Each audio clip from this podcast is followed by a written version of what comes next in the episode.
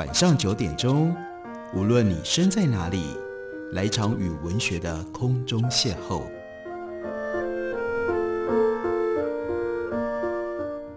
杨照谈书，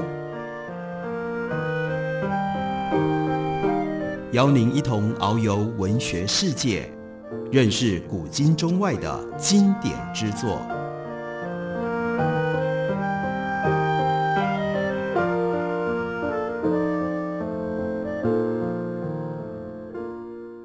各位听众朋友，大家好，欢迎收听杨照谈书。本节目以台北广播电台 FM 九三点一，每个星期一到星期五晚上九点为大家播出。我是杨照。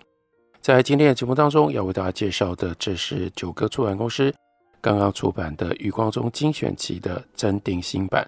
这本书的书名叫做《开卷如开芝麻门》，这最早是在二零零二年十一月出版，现在有了增订新版。余光中先生，我想不需要我多介绍。他是一个什么样的作者？我相信很多人从各种不同的管道，包括课本啦、参考书啦、考试啦，以及自己自发的喜爱的阅读，应该都接触过余光中的诗。不过，余光中除了在现代诗上面有他非常清楚的地位跟成就之外，他的散文其实也别具特色。这本书因为是一个选集，从中间找了其中这样的一篇：“开卷如开芝麻门”。来做书名，那这篇文章其实也蛮适合喜欢杨照谈书、喜欢读书、喜欢知道为什么要读书的人，可以来听一下。余光中开头说：“人生是此忧患时，姓名初记可以休。”他就是要讲，有一些人不觉得读书这么重要。例如说，在历史上，项羽教他学书，他没兴趣；教他学兵法，他也没兴趣，所以他就说。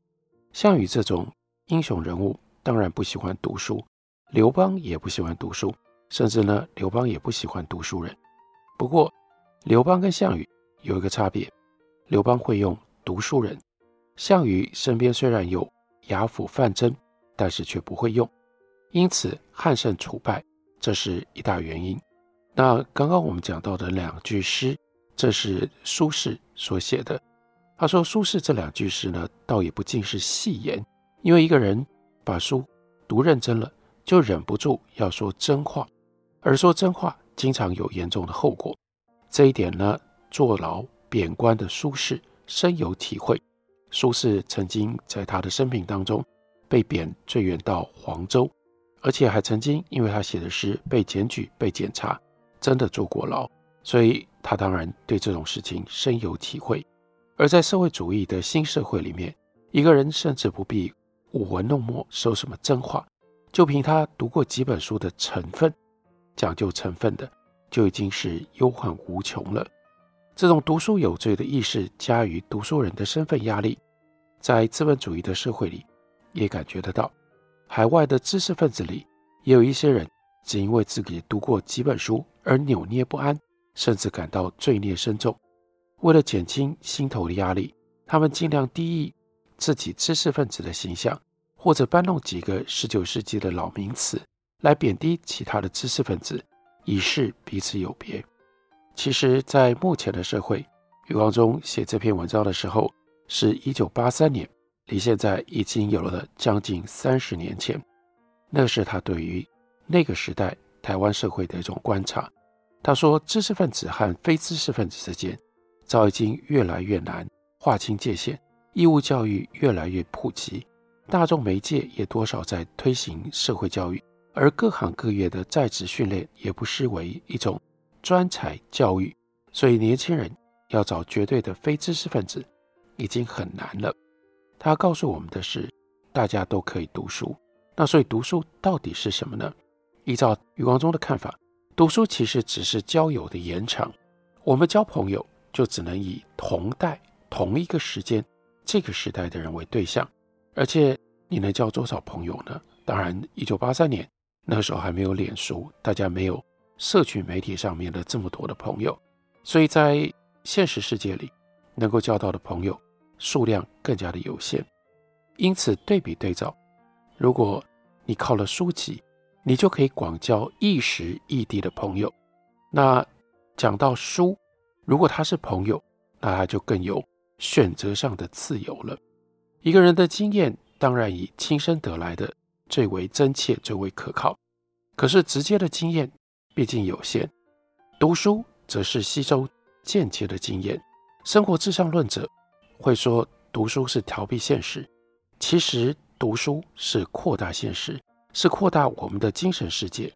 就算是我们的亲身经验，也不妨多听听别人对于相似的经验有一些什么样的看法，来作为印证。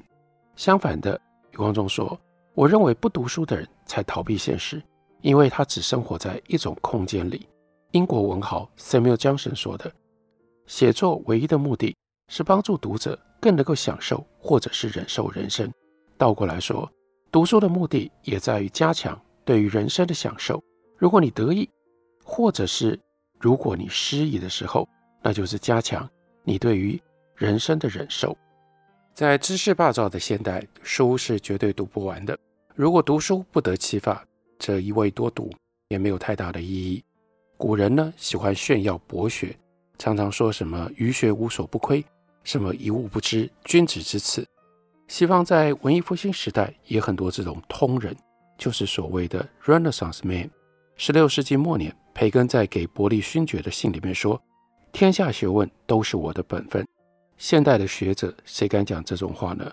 学问的专业化与日俱进，书越出越多，知识越积越厚，所以越到后代。越不容易做学问世界的亚历山大了。不过，知识爆炸不一定就表示智慧增高。余光中说：“我相信现代的人的知识一定胜过古人，但是呢，不见得一定比古人有智慧。新知识往往比旧知识要来的丰富，要来的正确。但是呢，真正的智慧却很难分新旧。知识只要收到就行了，智慧却需要再三的万味。”反复的咀嚼，不断的印证。如果一本书越读越有味，它的收获也就会越来越丰富。这就是智慧之书了。据说《天路历程》的作者 Benyon，他生平只熟读一部书，猜也猜得到，那就是《圣经》。那 John Milton 是基督教的大诗人，他当然也熟读《圣经》。不过呢，Milton 更博览群书，其结果 Benyon 的成就也不比。Milton 逊色多少？真的能够善读一本智慧之书的读者，离真理就不会太远。无论知识怎么样的爆炸，也能够得鱼忘筌吧。接下来，他引用了叔本华的一句话说：“只要是重要的书，就应该立刻再读一遍。”叔本华所谓的重要的书，正就是余光中所说的智慧之书。要考验一本书是否不朽，最可靠的试金石。那就是时间，古人的经典之作已经有时间替我们鉴定过了。那现代的人的呢？你可以看看是否经得起一读再读。一切创作当中最耐读的，应该就是诗。对余光中来说，《峨眉三月半轮秋》和《岐王宅里寻常见》，读了几十年，读了几百遍，但都不会读厌、读腻。所以他又引用赵翼，清代学者的话说。至今已觉不新鲜。他说：“这不是对的。”再来呢，散文、小说、戏剧，甚至各种知性的文章，只要是杰作，当然都很耐读。奇怪的是，诗最短，应该是一眼看过去一览无遗，马上就看完了，但却时常让人家觉得一览不尽。相反的，那种篇幅很长大的，令人读来废寝忘食，许许多多。侦探小说啦，武侠小说啦，往往不能引人愿意去看第二遍。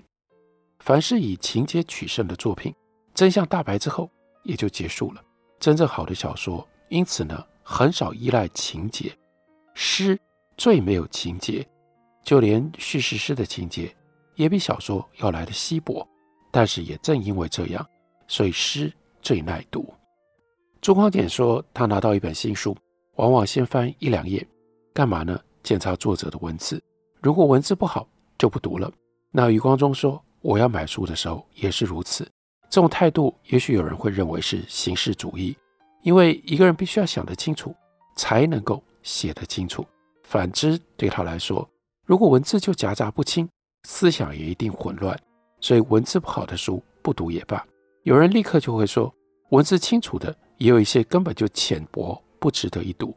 当然不错，可是文字既然清楚，浅薄的内容也就一目了然，也就无可久顿。倒是偶尔有一些书，文字虽然不够清楚，内容却有它的分量，也不能一概抹杀。有一些哲学家的著作就是如此。不过这样的哲学家，我也只能称为有分量的哲学家，无法称为清晰动人的作家。如果有一位哲学家的哲学和他特别提到唐君毅，他说如果和唐君毅相当相近，但是呢，文字。却比唐君毅要来得清通爽畅，那余光中就说：“那我当然就宁可读他的书，我不要读唐君毅，因为唐君毅的确他的文字不容易读啊。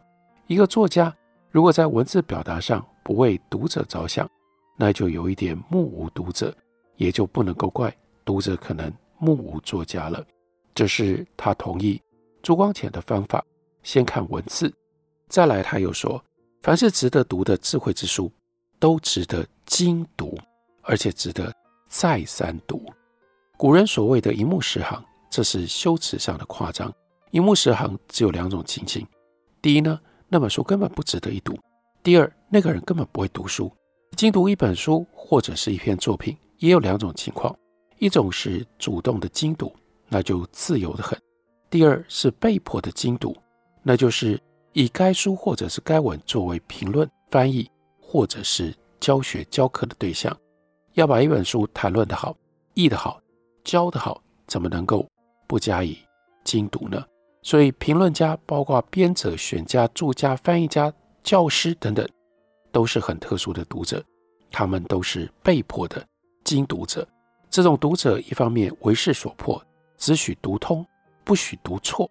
一方面，他们比较有专业训练，当然就可以读得更精，经得起这批特殊读者再三精读的书，想必是佳作；经得起他们读上几十年、几百年的书，一定成为经典了。普通的读者也有他们的影响力，但是往往接受特殊读者的意见领导。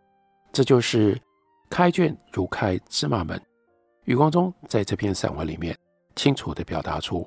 他的读书的态度，并且把它写成为对他来说就是有好文字、有好逻辑跟好说法的一篇散文。休息一会儿，我们回来继续聊。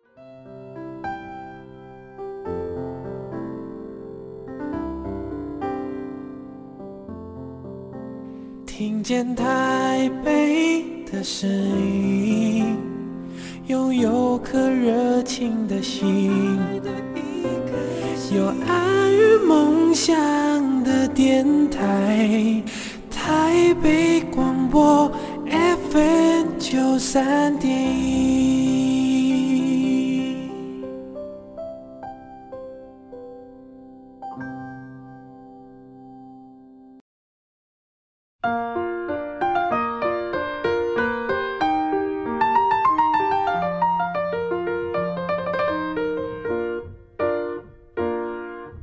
感谢您继续收听《杨照谈书》。本节目台北广播电台 FM 九三点一，每个星期一到星期五晚上九点为大家播出到九点半。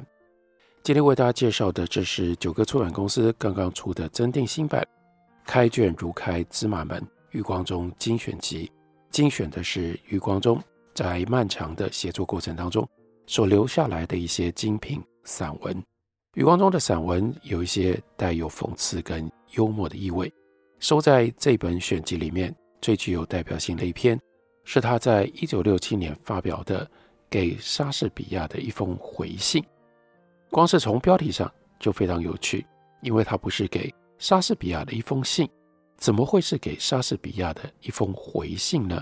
难道莎士比亚先写了一封信来，所以才有回信吗？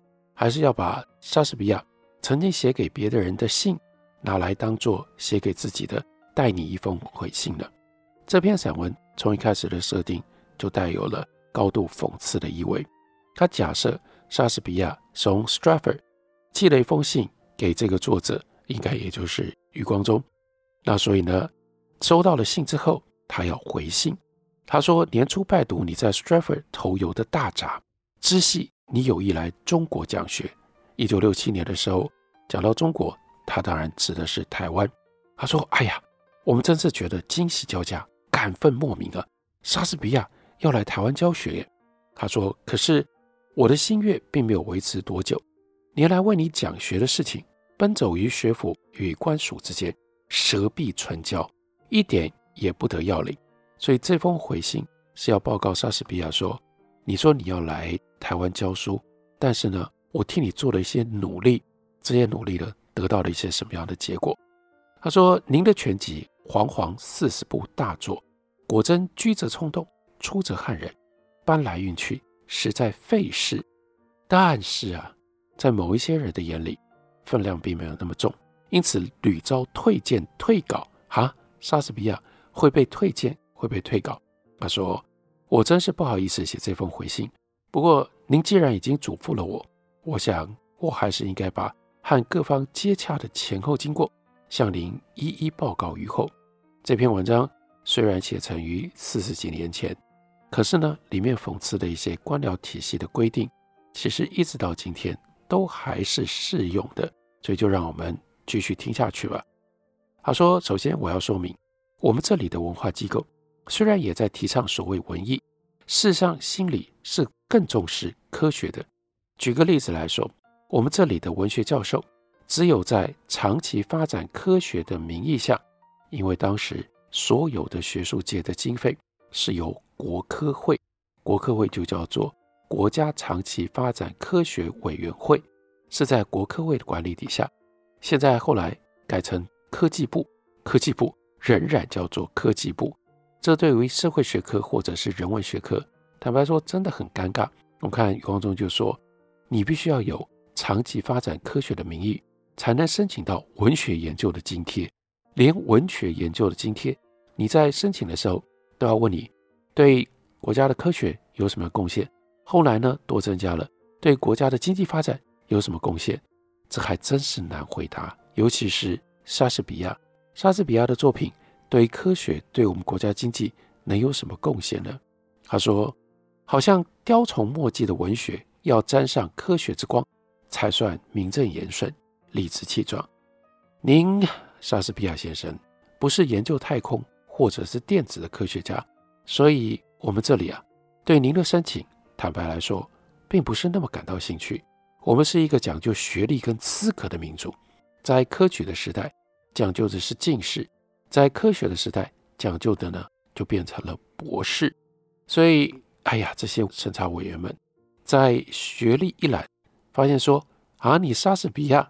你只有中学程度，接下来还有另外很重要的一栏，另外那一栏呢，叫你所通晓的语文，就只稍微了解一点拉丁文、希腊文不通，哎，他们就觉得面有难色了。也真的，您的学历也实在太寒炕了。要是您当日也曾经去一下 Oxbridge，去一下牛津吧，去一下剑桥，至少注册一下嘛，情况就不一样了。他说：“我在这个审查委员会呢，一再的替你辩护，说您虽然没有上过大学，但全世界没有一家大学敢说不开您这个莎士比亚作品的课。”那些审查委员会听了我的话，那反应是什么？毫不动容，连眉毛也不抬一根，只说那不相干，我们只照规章办事。既然缴不出文凭，那就免谈了。这里讽刺的第一个。这些审查委员不认识莎士比亚，也不在乎莎士比亚是谁，他们只认什么？他们只认文凭，只认资格。坦白告诉大家，一直到今天，我们的高等教育界基本上也都还是这样。如果你没有博士文凭，什么都免谈，一切等到你拿到博士文凭之后再说。所以这篇文章将近半世纪之后读来，说老实话，让人觉得幽默，又让人感慨心酸了。他说：“后来我灵机一动，想到您的作品，这样吧，用作品来申请，就把您的四十部大著一股脑缴了上去。隔了好久，又给一股脑退了回来，理由是不获通过。我立刻打了一个电话去，发现那些审查委员还没散会，这又是一个讽刺，一直开会，开不完的会，会开起来很长很长啊。好吧，我就赶去了，去那里呢，现场。”向他们请教。那有一个老头子回答了，说：“哎呀，你的朋友这个叫莎士比亚的，他送来的这个文件不合规定。哦，为什么？然后呢，最有趣的是，理由是他没有著作啊！啊啊，莎士比亚没有著作，我几乎跳起来了。那不就是他那些诗跟那些剧本四十册诶，不算著作。”那老先生就回答了：诗、剧本、散文、小说都不合规定，我们要的是学术著作，也是一样。明白告诉大家，半个世纪之后，今天还是如此。诗、剧本、散文、小说，基本上在学术界都不算数的，一定要学术著作。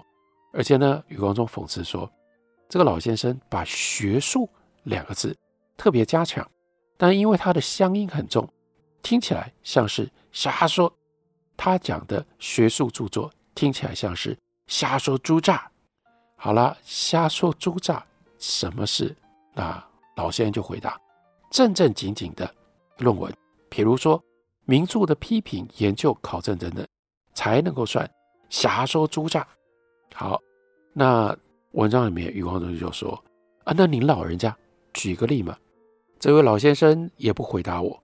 就去卷宗里面搜啊搜啊，从一个卷宗里抽出一叠表格来。你看，你看人家填的多好！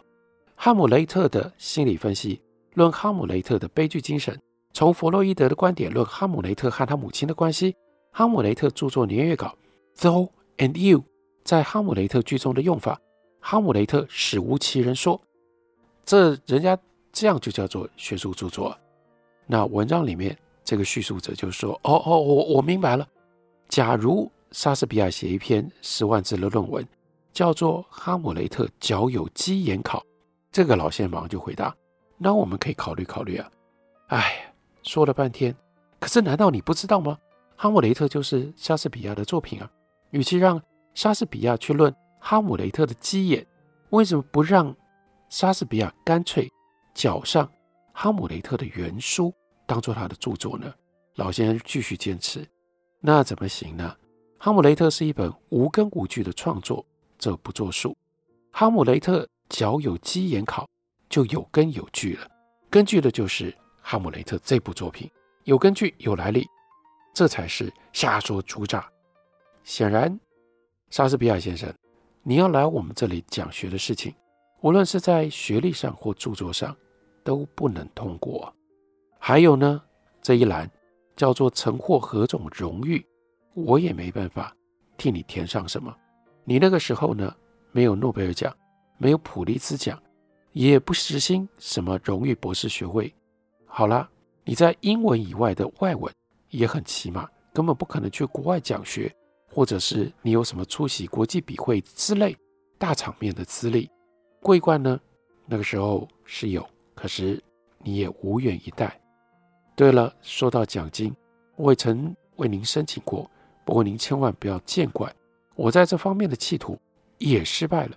有一个奖金委员会的理由是莎士比亚的作品主题暧昧、意识模糊；另外一个委员会的评语是主题不够积极性，没有表现人性的光明面；还有一个评审会的意见也大同小异，不爱说是您的作品缺乏时代意识啦，没有现实感啦，太浪漫啦。不合古典的三语里等等，我也要很感慨地告诉大家，到今天也还是有很多奖金或者是补助的基本的评选的方式是用这样的方式，用主题啦，是不是有时代意识等等。例如说，有一位文学批评的权威就指责莎士比亚，你怎么能够在《李尔王》里面让那些不孝的女儿反叛父亲呢？